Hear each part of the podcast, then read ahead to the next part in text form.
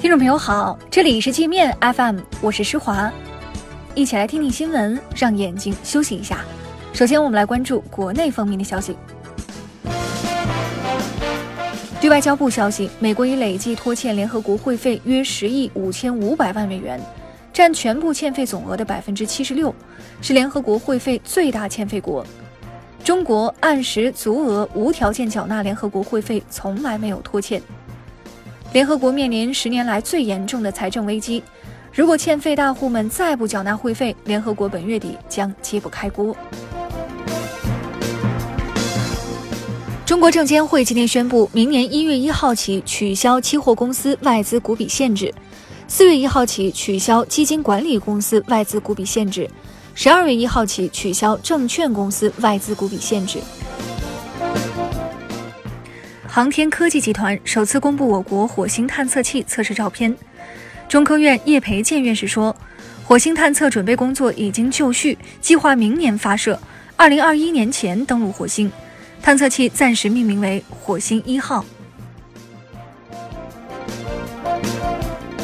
我国静止气象卫星雷达遥感卫星的开拓者魏忠全，在太原卫星发射中心执行任务时去世，享年八十一岁。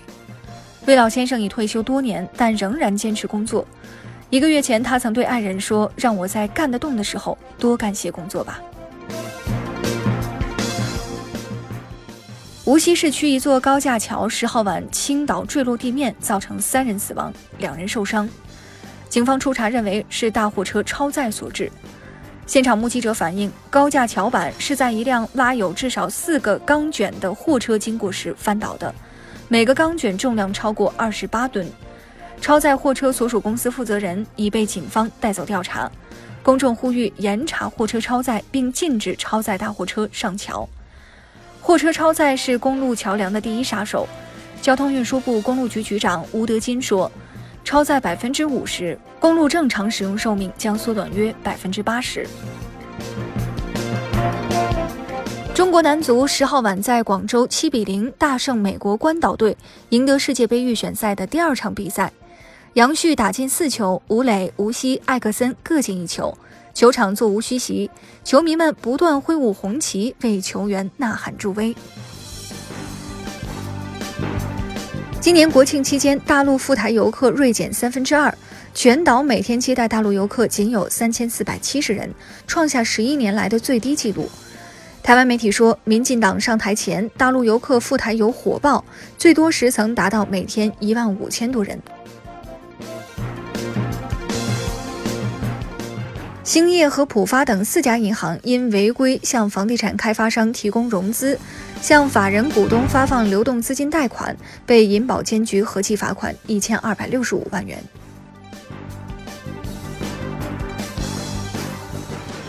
我们接着来关注国际方面的消息。被美军背叛的叙利亚库尔德人已成为土耳其军队练兵的活靶子。土耳其官方媒体说，该国军队已占领库尔德地区的十一个村庄，摧毁了一百八十一个目标，打死了二百一十九人。土耳其总统埃尔多安还威胁欧盟，如果胆敢批评土耳其的行动是侵略，他就要把三百六十万难民放进欧洲。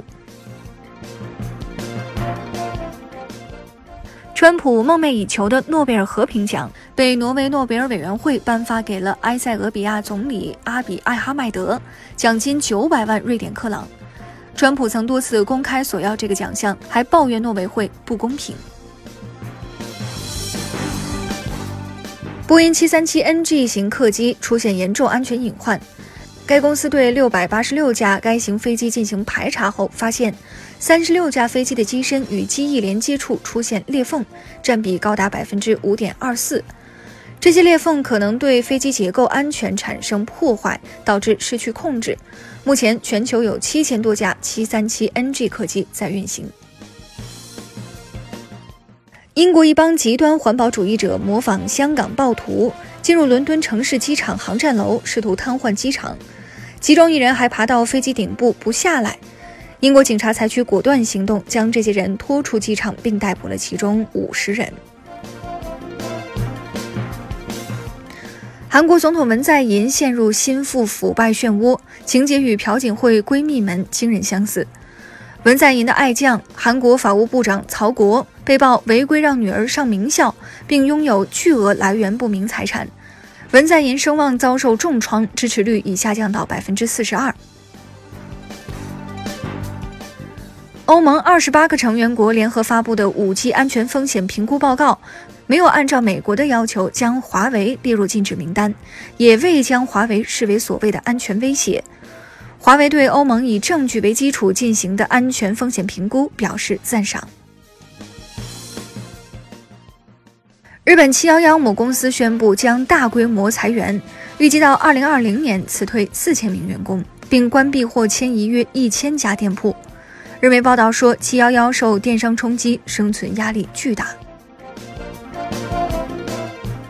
伊朗四十年来首次允许女性进入球场观看比赛，在十号举行的世界杯预选赛中，三千五百名伊朗女性走进球场为球队加油。伊朗神职人员认为，女性进入体育场所会受到男性气质影响，禁止女性现场看球是对他们的保护。那好了，以上就是今天节目的全部内容了。感谢您的收听，我是施华，欢迎您下载界面 App，在首页点击试听，找到界面音频，更多精彩内容等着您收听。